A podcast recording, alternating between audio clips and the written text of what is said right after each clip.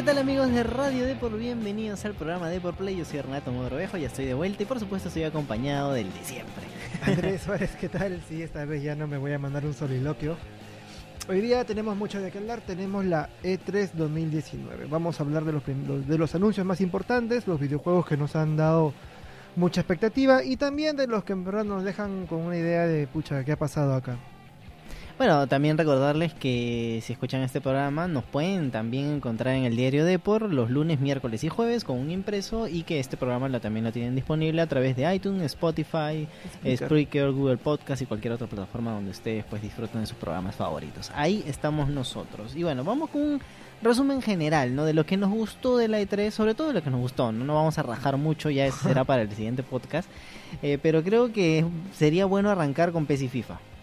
Porque justo hoy día, eh, donde se graba este programa, ya si lo escuchan, pues en la web encontrarán toda la información, es que se lanzó el primer tráiler o el primer teaser de PES 2020, donde ya anuncian que cambian como el nombre de la franquicia a lo que va a ser eFootball PES 2020. Ahora, este cambio de nombre no creo que sea casual ni por pura moda. Yo creo que hay algo, veremos algo más dentro del PES. Quizás ya cambie un estilo de juego o la, digamos, la dinámica de juego para diferenciarse. Ahora, hay que tener en cuenta que el eSport de Gerard Piqué, que es licenciado por los de Konami, se llama eFootball, el, del mismo nombre que este aquí. Entonces, mm. posiblemente estén pensando como que en llevar, llevar esta liga para que sean como que las clasificatorias al mundial, ¿no? Podría ser. Entonces, el eFootball podría estar en, en otros países, como ya está en España, poder venir a Latinoamérica. Siendo el más fuerte eh, Argentina que tiene licenciada toda la liga argentina. Entonces como que pesa no sí claro. Se nota que hay un cambio de identidad comercial dentro del PES eh, va a seguir igual sí no hubo tantas novedades con respecto a la dinámica qué cosa vamos bueno, a bueno dijeron le vamos a cambiar la física a la pelota vamos a poner Pero eso todos los días o sea, va a estar Messi va a estar Ronaldinho va o sea prometieron estrellas, pero no tanto licencias oficiales como. Todavía. Dijeron que en julio recién van a lanzar como que los partners oficiales, ahora lo llaman así, que posiblemente quizás veamos una sorpresa de Perú. Esperemos. Justo estábamos hablando al respecto de qué clubes peruanos pueden llegar a este PES 20. Hay posibilidades, sí, porque a diferencia del año pasado, ya eh, un equipo se quedó atrás con las ganas de formar parte del PES, entonces ya hay más equipos profesionales al respecto, entonces ya hay mayor interés por parte de, las, de los equipos profesionales del Perú, así que se puede esperar muchas cosas bonitas del PES 20. Bueno, y también FIFA 20, ya hemos hablado hasta el cansancio en la web, así que pueden entrar ahí en, la plataforma, toda la información la tienen disponible, está lanza, fecha de lanzamiento, ya los primeros trailers. el único tema, lanzamiento, ¿eh? 23 me parece. El único tema con este FIFA 20 es que todavía no revela su gran figura. Ha revelado un modo de juego y un que otro detalle, pero no, no tiene algo más. Yo parece, parece yo creo que están esperando que cierre mercado de fichajes para lanzar boom, bomba, yo qué sé, Hazard portada, Mbappé portada, imagínate. Nosotros estábamos hablando de quién podría ser. Eh, Hazard por su fichaje al Real Madrid podía ser por lo que es la gran expectativa eh, Cristiano Ronaldo ya está con Roche. Messi es el de siempre. Messi va, con PES. No, Messi va, con PES y es la portada de PES. Eh, Neymar no creo que lo jalen porque está en el mismo tema que Cristiano Ronaldo. Sí, peor. Bueno, claro. Igual. El año, pasado Cristiano Ronaldo tuvo, también una acusación que ahorita está en juicios, que tuvo una acusación de, violación. Y pues FIFA lo sacó de la portada. Entonces, difícil que Neymar entre con este esta coyuntura. Exacto, pero él sí forma parte de la imagen del fútbol hasta ahora. Pero bueno, claro, eso ya se hizo desde antes, ¿no? Entonces ya son contratos. Hay un, claro, hay un contrato que, Ya hay que cumplir. Y bueno, ¿qué se sabe del FIFA 20? la dinámica de juego tipo calle, que es el Volta. El Volta Fútbol. Me recuerda mucho este juego que sacó FIFA, el FIFA Street, que sí, tuvo cierto éxito. Un amigo me dijo que era pésimo, ¿eh? Pero la gente lo pidió mucho, entonces es como que un regalito a la comunidad, ¿no? Además... Un modo de juego también. Claro, además de que le dan el plus de personalización.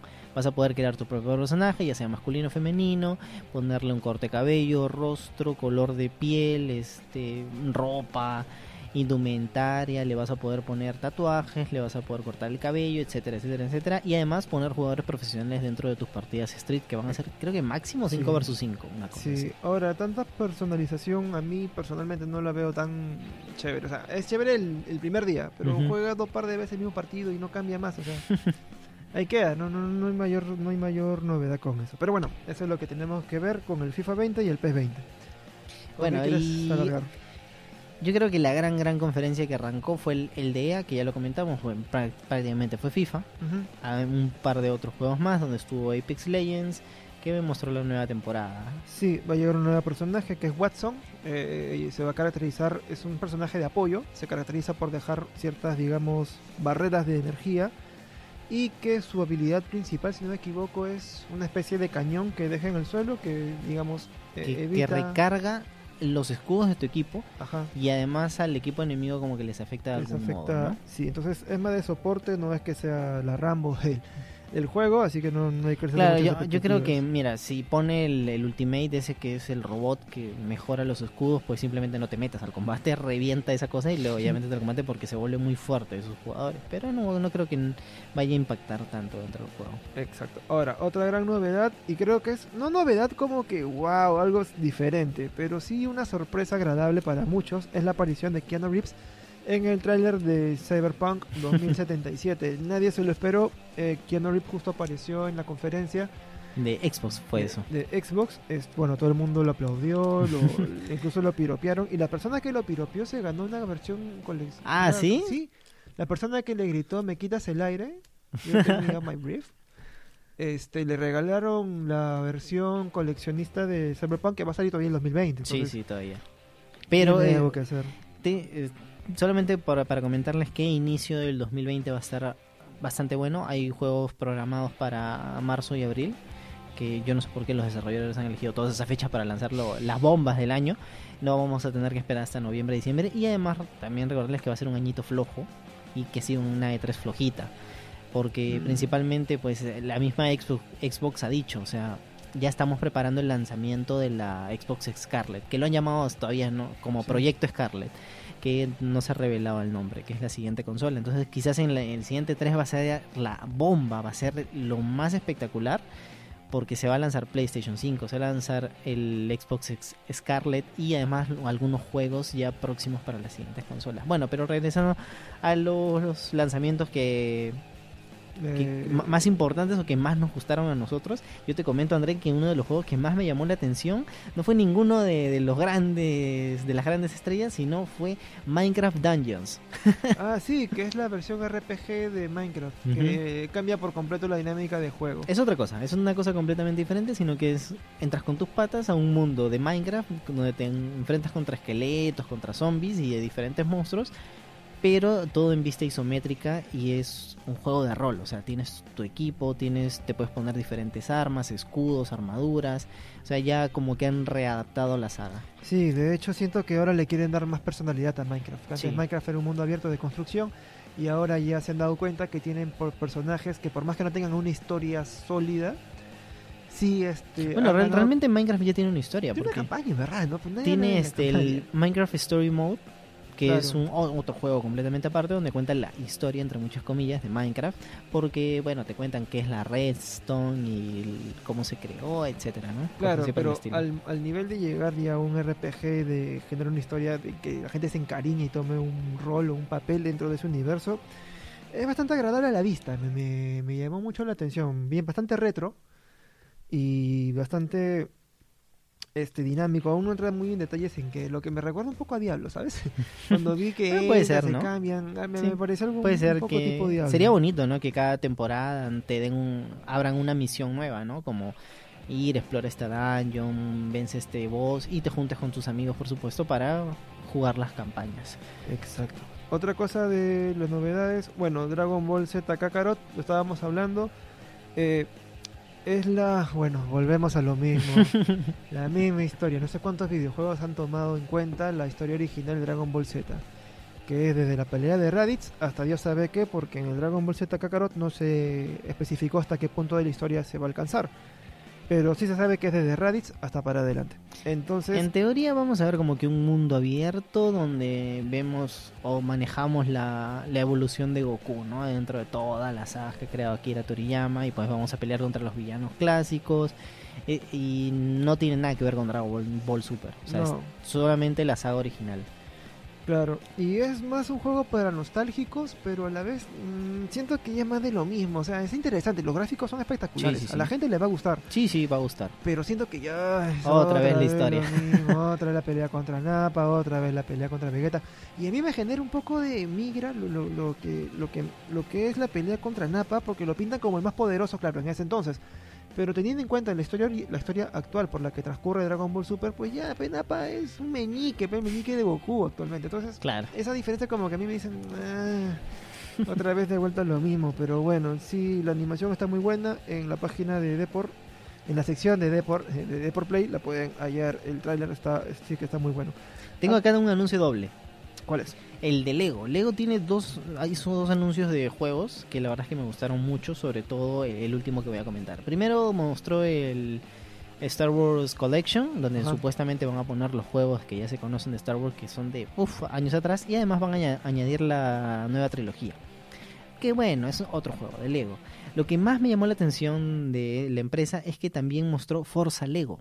Forza 4 Lego va a ser una expansión del Forza 4, donde los autos, las, las calles, la- decoraciones. la decoración, todo es Lego, todo está hecho en Lego. Y para la presentación pues de su tráiler llevaron un auto, un, un auto de, de carreras, todo Hecho hecho, de de Lego, Lego. todo completamente hecho de Lego. Lo único que no estaba hecho de Lego eran las llantas, los asientos y el timón, nada más. Y todo Claro. lo demás era hecho con piecitas de Lego. Wow. yo sí recuerdo haber jugado el, el Lego Star Wars pero que en el Play 2 Sí, es súper antiguo, súper antiguo, antiguo, sí. y me, me pareció lo máximo la dinámica de juego y son como esos juegos que tú nunca mueres Es un juego que te lo, no te- ni siquiera te lo tomas en serio, ni siquiera la historia, porque es que rompes cosas, este, con la fuerza Armas jalas la- la- las... Pero está bien logrado el, el mundo, o sea, ese como beat'em up se, puede, se le puede llamar, que vas tú, sí, tú contra puede el mundo. ser. Que vas tú contra el mundo y sí, sí, sobre todo las adaptaciones del juego para calar en la película, o sea, tú pasas el juego es como ver la película, ¿sabes? Entonces, si te quieres resumir, eh, ver las seis películas y estar sentado, pues bueno, juega, juega el, el- el título y vas, te vas a sentir cómodo. Y vamos a tener también los personajitos de la nueva trilogía, ¿no? Como, como Kylo Ren y como... Bueno, Bueno, Kylo Ren, Pam, Pam, ¿no? El, el, el piloto, ay, no me acuerdo cómo se llamaba. Pero bueno, están ahí todos. Ah, y este, el, creo que es el momento, what the fuck, que en la redacción nos quedamos como que en serio está pasando esto. es la presentación del Fallout eh, Battle Royale.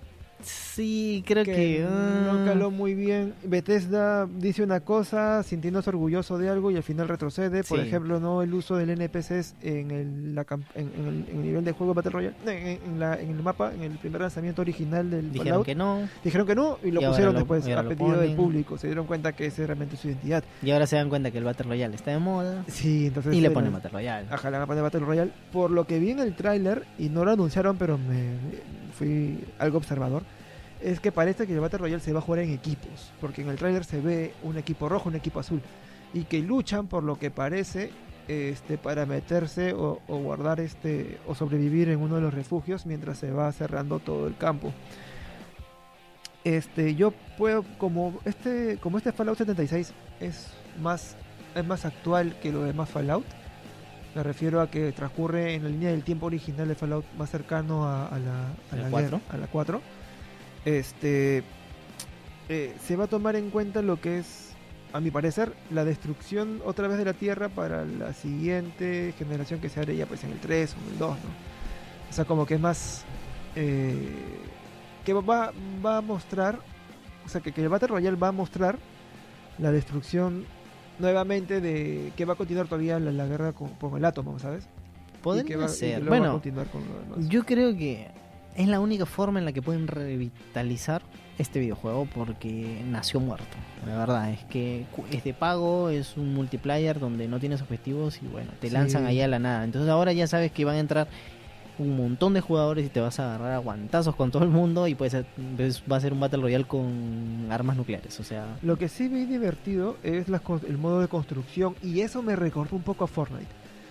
Cuando construyen las torretas, todo, eh, se ve paja. O sea, se, pues, sería paja poder ver que los grupos crean sus propias comunidades.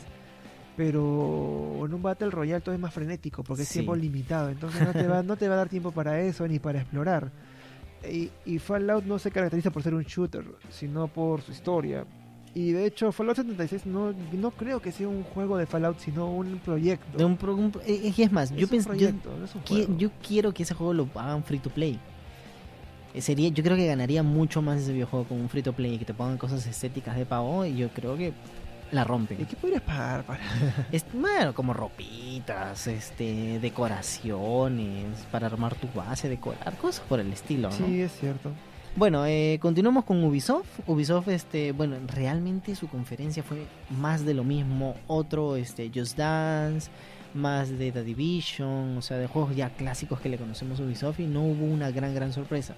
El único juego nuevo que presentaron fue Watch Dogs Legion, que la verdad no sé por qué lo han lanzado. Porque el 1 fue muy serio. La gente se quejó, es muy serio, la historia se toma demasiado en serio. El, para el 2 lo hicieron muy chévere, para el 2 hicieron una historia divertida, jóvenes. No matabas, sino, no usabas armas de fuego, sino usabas un taser y los electrocutabas. Tenías la opción de usar armas. Pero era divertido, ¿no? O sea, no, no, ya no eras un asesino en serie, sino eras un, un chico, un joven hacker y pues tenías una misión que te la daba el, bueno, esta organización de hackers. El, el, un tema con este Watchdog y su tráiler es que ya no me parece una organización de hackers, sino me parece ya una organización terrorista. Que sí, o sea, están peleando contra el fascismo del Reino Unido, que todo lo que quieras. Están en medio del Brexit y ya ha habido como que están súper controladores el gobierno, todo lo que quieras. Pero es que tampoco mm, es, ya incentivemos a todo el mundo para que agarren armas, bombas, granadas, bazucas y maten a todo el mundo y el, hackeo ya queda en un segundo plano, ¿no? O sea, un poco el sí, ¿no?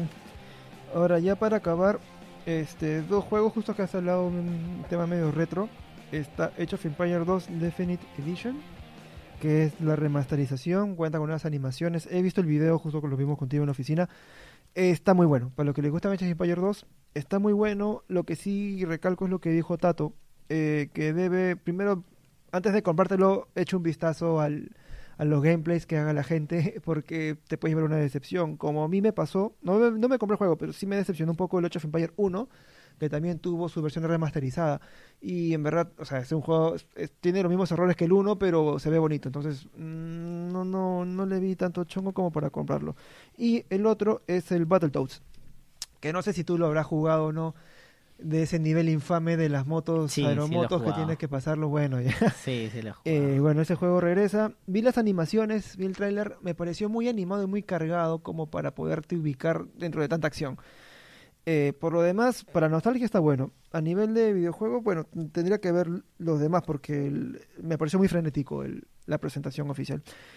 Y bueno, bueno. solamente para terminar, que creo que la última conferencia fue Nintendo, es el que cierra prácticamente mm. las conferencias. La E3, la E3 todavía no ha acabado, todavía hay este conferencias pequeñas, los asistentes pueden ir a otros eventos pequeños, y, pero ya no hay una empresa gigante ¿no? que muestre más, más juegos.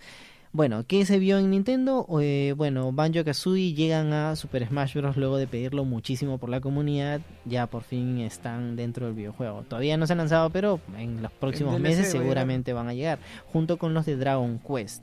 ¿Qué más llegó? Pues Link Awakens, Awakening, perdón, que es este un jueguito muy basado en el primer The of Zelda, pero con gráficos completamente caricaturescos. Animal Crossing también va a tener una expansión así tipo isla, algo como los Sims, muy muy parecido a lo que presentaron en Sims. Luigi Mansions 3 es un juego que ya se venía hablando muchísimo. la gran sorpresa fue que The Witcher 3 va a salir en Nintendo Switch y yo no sé cómo lo van a correr porque The Witcher 3 es un juego pesadísimo. No, sé cómo va a meter 60 GB en 20 GB, creo que te acepta la Switch. La verdad es que algo van a tener que hacer ahí, un downgrade de gráficos impresionante porque la verdad es que va a ser un juego complicadísimo. Y ya regresando a los retros también va a estar contra Rock eh, Corps, perdón. Contra regresa con un nuevo videojuego y además un paquete con los anteriores Contra. Si eres amante de los retros, puedes también adquirir los Contra antiguos. Ah, será dificilísimo. No hay nada de Samus, ¿no? Eh, no, y el cierre pues de Nintendo fue la... Hay nomás un, pequeño teaser de que ya está el desarrollo, ya han comenzado el desarrollo del nuevo Zelda, o sea, la continuación de Breath of the Wild, este va a ser su secuela directa. Y así terminó Nintendo y creo que ya fue la cereza ¿no? del pastel. Y bueno, ya con el cierre de Nintendo y de la E3, también cerramos nosotros. Eso ha sido los videojuegos más interesantes. Si hay más novedades, pues bueno, ya para el siguiente. O si hay algún videojuego que a ustedes les gustó y que no hemos mencionado, también nos pueden poner, que hay un montón. Doom, por ejemplo. Sí, lo pueden comentar tanto en la publicación de este podcast en la página en la página de Deport. O en SoundCloud también, que nos escuchan bastante. Exacto, también en SoundCloud. Y bueno, eso ha sido todo por ahora. Nada, mi nombre es Andrés Suárez. Yo soy Renato Morbejo y nos escucharán la próxima semana con otro podcast. Muchas gracias. Chao, chao. Chao, chao.